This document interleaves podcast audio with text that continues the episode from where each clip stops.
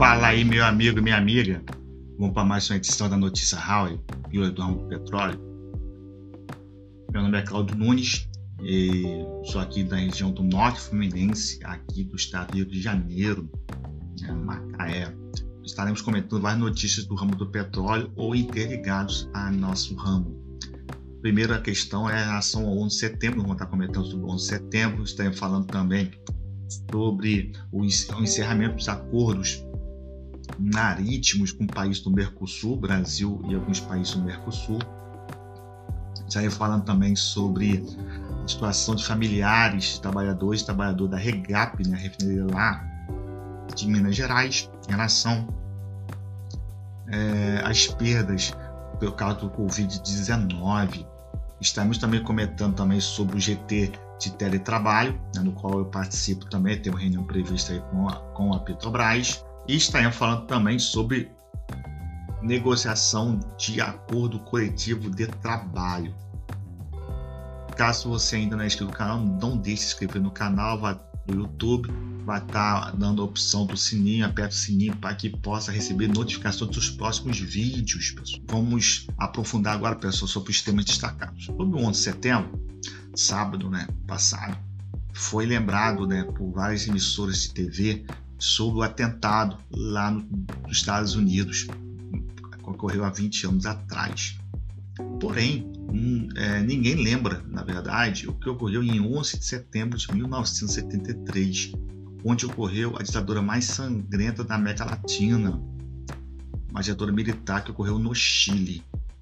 Nessa época, né, o presidente é, se suicidou. Antigamente o pessoal tinha entendido que ele tinha sido assassinado, mas os historiadores verificaram que na foi um suicídio. E então o general Pinochet assumiu, junto com os militares, o governo do Chile. Né? Perseguições, assassinatos, é, torturas, foi a mais sangrenta que ocorreu na América Latina. E ninguém, ninguém comenta. Ditaduras essas financiadas pelos Estados Unidos.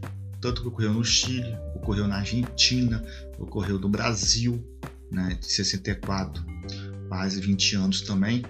Enfim, na descrição desse vídeo tem um link né, do Portal Vermelho que tem uma nota é, que conta né, na base da história né, o que ocorreu em 11 de setembro de 1973. Para a leitura é interessante, porque é uma história da nossa região, né, do nosso continente, e que também tem laços né, diretamente da influência americana, relação essa que até hoje é influenciada nas decisões políticas, tanto do Brasil como dos demais países. No caso do Brasil, é, ocorreu, tem ocorrido o fato do encerramento né, dos acordos marítimos né, com os países do Mercosul. Tinha sido encerrado no Chile, né, um acordo mais, tinha mais de 20 anos, e a, o Brasil já alertou que vai, não vai renovar o acordo com Argentina e Uruguai. A expectativa do governo brasileiro, né, o governo Bolsonaro, é para aumentar a concorrência né, da cabotagem aqui do Brasil, né, liberando para outros, outros países possam também disputar né, contratos aqui no Brasil. Segundo o Sindicato dos Trabalhadores e Trabalhadoras Marítimos aqui do Brasil, como também o Sindicato Patronal, né, da representante das empresas de cabotagem brasileira, o fim desses acordos é altamente prejudicial ao Brasil. Motivos são diversos. Primeiro, em relação ao sindicato patronal, a, aumenta a concorrência chinesa, principalmente e europeia, em relação às empresas brasileiras, que têm tecnologia, porém não conseguem disputar com preço. Então há uma tendência de exterminar a cabotagem brasileira. Em relação aos sindicatos dos, dos trabalhadores e marítimos, a, a entrada é, forte de trabalhadores estrangeiros, ocupando espaços de trabalhadores brasileiros, por causa dessas empresas é, de fora, tanto representando seus países, como também navios que não têm bandeira. Então, é altamente prejudicial do, para o país né, em todos os sentidos. Mas, como ocorre né, as influências das potências em relação aos países latinos, prejudicando o povo né, latino em favorecimento do povo estrangeiro, na verdade, nem tanto o povo estrangeiro, mas no mercado internacional, e por causa também até próprio golpe de 2016, o que está ocorrendo na verdade é uma fatura. Né? Mas nós, estamos acompanhando e precisamos reagir, pessoal, por causa disso que é extremamente importante. A gente está participando dos eventos, participando das ações puxados por movimentos que nos representam para que possamos reagir em unidade. Ah, Cláudio, mas está em pandemia não tem várias formas. Todos os movimentos organizados têm dado opções para que possamos resistir em unidade, tanto virtualmente como presencialmente. O importante é a gente não ficar estagnado, é, achando que não estamos protegidos dentro dos nossos quartos, nossas, nossas casas. Nesse sentido também, agora já um pouquinho voltado para o lado mais corporativista, né? É, em relação à Regap, né? A Regap, ela não, não somente a Regap da verdade, mas isso tem refletido também no sistema todo da Petrobras, a Covid né, tem é, encontrado, vamos dizer assim, um, uma situação muito favorável, tanto para a infecção como também para matar petroleiros e petroleiras. Né? É, na Regap, os familiares têm se organizado, né, familiares que tiveram perdas né, de petroleiros ou petroleiras por causa do Covid. Né, o sindicato lá de Minas tem acompanhado esses familiares, tem é, através judicialmente, como também a assistência social tem dado apoio a essas, esses familiares. Mas que está um destaque aqui em relação à nota que saiu na FUP sobre o, a realidade do sistema como um todo né, da Petrobras. É, é, segundo o boletim né, da FUP, né, publicado no começo de setembro, já são 7.943 petroleiros e petroleiros contaminados em todo o país desde 53 mortes.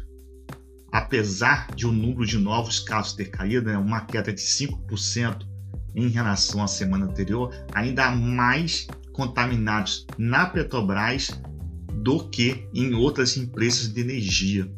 Enquanto a média móvel da Petrobras está em 82 na última semana de agosto, nos, nos outros estavam na Oeste 36 casos por semana. Destaca aqui, pessoal, o que ocorreu há um mês atrás, por exemplo, médico do trabalho da Petrobras receituando, né? Remédios que não têm eficácia nenhuma. Eficácia nenhuma. Eu estou falando, não. Estou é, repetindo o que a OMS, a, o próprio Ministério da Saúde, a Anvisa informa para a gente. Né? Então, isso foi, até foi uma denúncia aqui do Sindipet NF em relação ao médico do trabalho aqui no, em Betiba, né? Na base de Betiba da Petrobras. Os, aí, voltando aqui no artigo, né? Os dados revelam que quase 20% do total de trabalhadores da Petrobras, holding, né? Aí já é mais a holding, já está excluindo as subsidiárias, foram contaminados. 20% foram contaminados. Por exemplo, em Minas, né, já pegando esse recorde de Minas, o número é de 430 casos 109 mortes apenas na Regap. Tanto a, a FUP como o Instituto de Minas né, tem pressionado né, para ter garantir a vacinação dos petroleiros. E no caso de Minas, foi conquistado né, tanto para a Regap como também para Termoelétrica e Ibirité. Pessoal, as argumentações ainda são as mesmas. Para individualmente, para cada um de nós, petroleiros e petroleiras, é o que? Usa máscara, temos que fazer teste constante. No caso, a FUP e seus sindicatos têm cobrado isso para a empresa né? e evitar aglomerações. A pandemia não passou ainda, infelizmente. Ainda né, na parte corporativa vem o GT de trabalho, né, de trabalho, né, no qual eu participo também junto com os outros colegas no, de outros sindicatos. A empresa nos chamou para poder dialogar sobre o GT de trabalho, mas vale destacar que a, a, a iniciativa da empresa de, é, tanto na, na implantação ano passado, como também em relação à, à volta presencial, a empresa não tem negociado com o sindicato.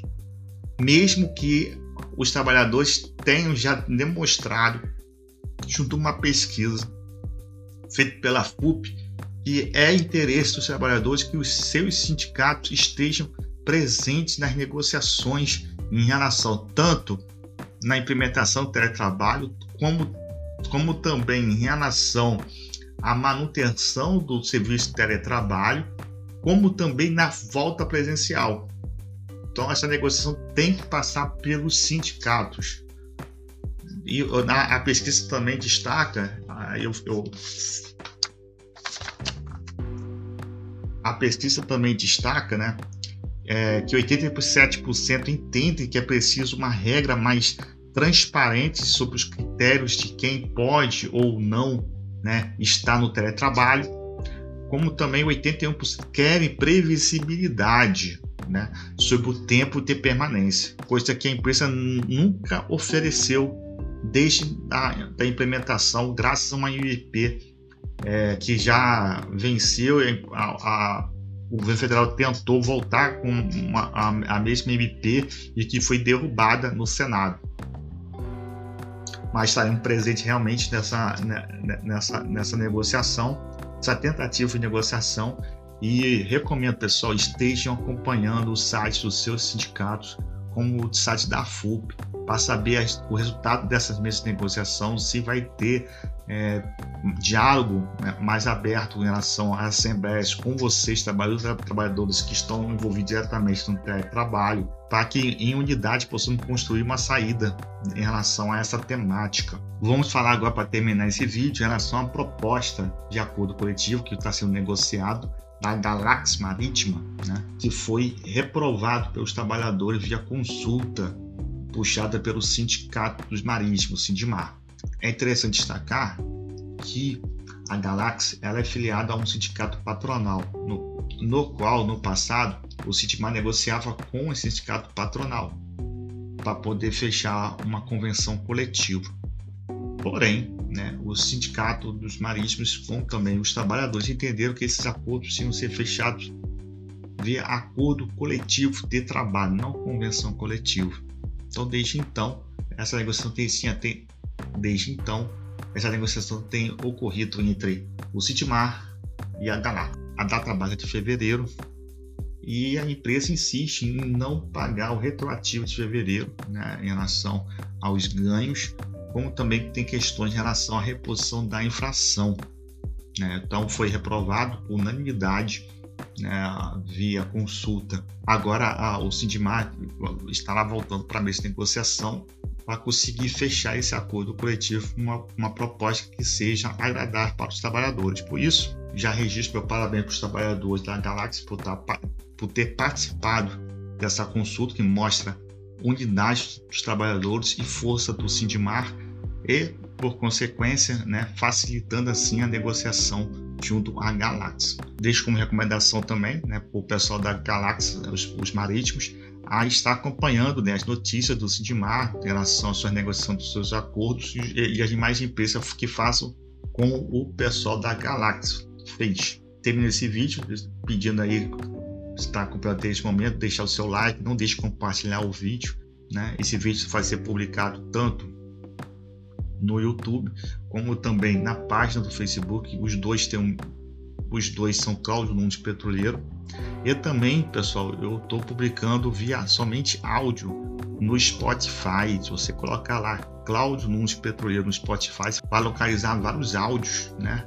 Dessas publicações curtas que eu faço. Beleza? Então já deixo meu registro. Um abração para vocês. Até a próxima.